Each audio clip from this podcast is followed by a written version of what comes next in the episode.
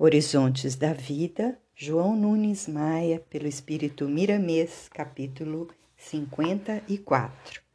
Quem te ama? O mais relevante para a maioria dos homens, quando percebem os seus desejos, é saber quem os ama verdadeiramente.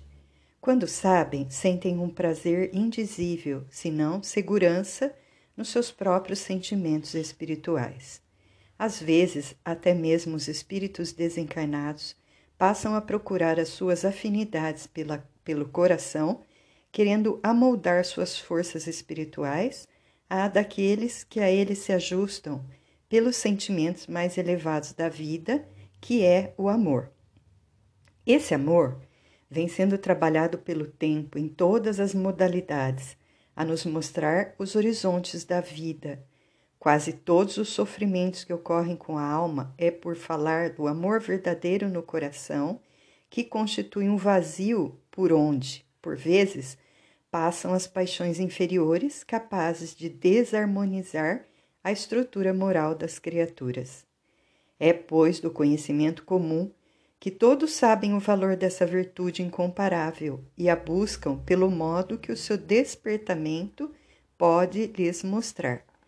Desde os elementos periódicos ao anjo, todos os movimentos se encontram em busca do amor, que em certas dimensões da vida toma variados nomes, mas que é o mesmo na sua profundidade de vida esplendente que nos mostra Deus na sua plenitude.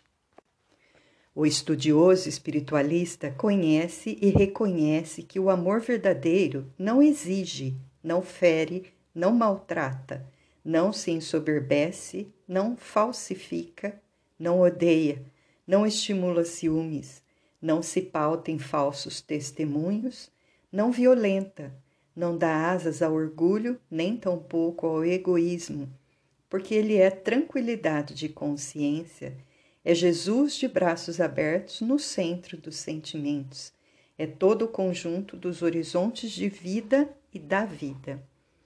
O irmão que ainda não identificou quem o ama não deve se apegar à ideia de que não existe esse ser, nem mesmo recolher seus sentimentos, introjetando seus valores. Ao contrário, deve deixar irradiar o seu, doando tudo o que estiver ao seu alcance e tendo a certeza de que quem ama está a caminho da sua alma, a chegar bem mais depressa do que espera.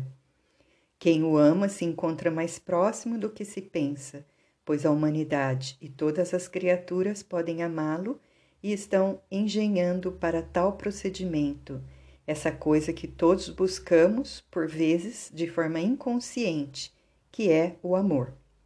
Aquele, pois, que ainda não sentiu que alguém o ama, deve esperar e trabalhar em si mesmo, compreendendo a demora, porém juntando em si a certeza de que logo chegará a sua felicidade, a ocupar os centros mais sensíveis da sua vida, para que possa viver com mais decência, sentindo a alegria mais pura para verter da sua intimidade. O amor está em tudo, até no centro da nossa vida, como sendo Deus na sua majestade, para nos garantir a existência. Devemos nos afeiçoar a todas as almas, porque cada uma tem uma mensagem para o nosso coração que podemos ler, sentindo a vida além do que se pensa. Se os espíritos mais elevados nos amam, podemos deduzir disso que tudo na vida nos ama. Muitas vezes, deparamos com formas ditas inertes, mas, no entanto, delas partem fios luminosos que se acasalam com os nossos na sustentação da paz. É o mineral que existe e faz falta ao nosso agregado fisiológico. Assim, as plantas, os animais e todos os elementos que vibram em todas as dimensões, tudo pela força do amor na construção e sustentação da vida em todos os horizontes. E a esperança mais tarde nos mostrará o porquê dessa afinidade porque tudo nasce de Deus. Os nossos pensamentos se amoldam no ajustamento das ideias, pelos poderes dos sentimentos, e quando há amor na feitura das ideias, elas nos mostrarão os caminhos mais excelentes, abrindo-nos as portas do bem-estar definitivo. Não procuremos desconfiar das leis de Deus que nos asseguram a vida.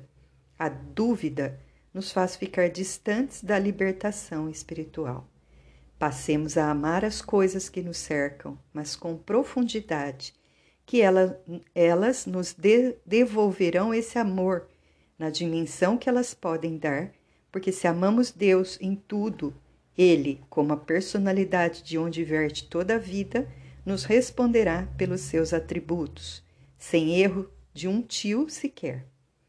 A justiça não troca caminhos, nem tem dúvidas nos rumos que toma, como sendo o próprio amor em faixa diferente de ação.